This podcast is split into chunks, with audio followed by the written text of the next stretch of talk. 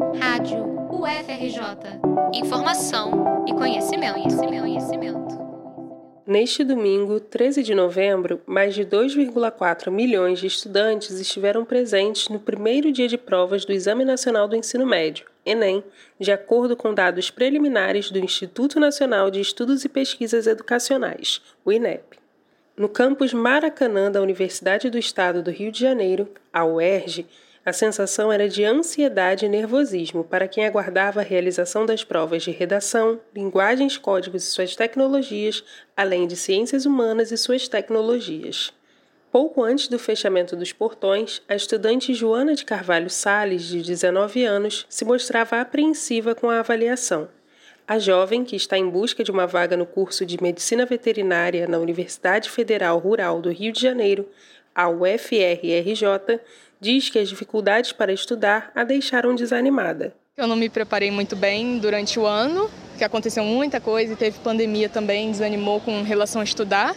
Monique Almeida, de 40 anos, é mãe do estudante Carlos Alberto Padrão, que aos 16 anos está no segundo ano do ensino médio e tenta o Enem pela primeira vez como treineiro. Ela compartilhou o mesmo sentimento em relação à pandemia e falou sobre os impactos negativos na vida do filho. Sinceramente, esse ano ele não estava muito afim, não, sabe? Não senti muita firmeza nele. Eu acho que com essa sequência ainda da pandemia, é, ele ficou. Ele só não, né? Todo mundo ficou bem desanimado, com muito tempo de estudo remoto. Acho que isso atrapalhou bastante. Do lado de fora da UERJ, Gabriel Viveiros, de 18 anos, lamentava por não ter conseguido chegar a tempo no local. Morador do bairro do Grajaú, na zona norte do Rio de Janeiro, o rapaz afirma ter se atrasado porque esqueceu o documento com foto em casa e voltou para buscar. Eu já estava aqui dentro, fui correndo para poder pegar e foi foi tenso. Eu cheguei aqui, acelerei, mas não deu, não deu tempo. Apesar do episódio, a realização dos exames se deu de forma tranquila. A estudante de 18 anos, Juliana Rocha, foi uma das primeiras a deixar a UERJ, pouco mais de duas horas depois do início das provas. A jovem conta como foi sua experiência.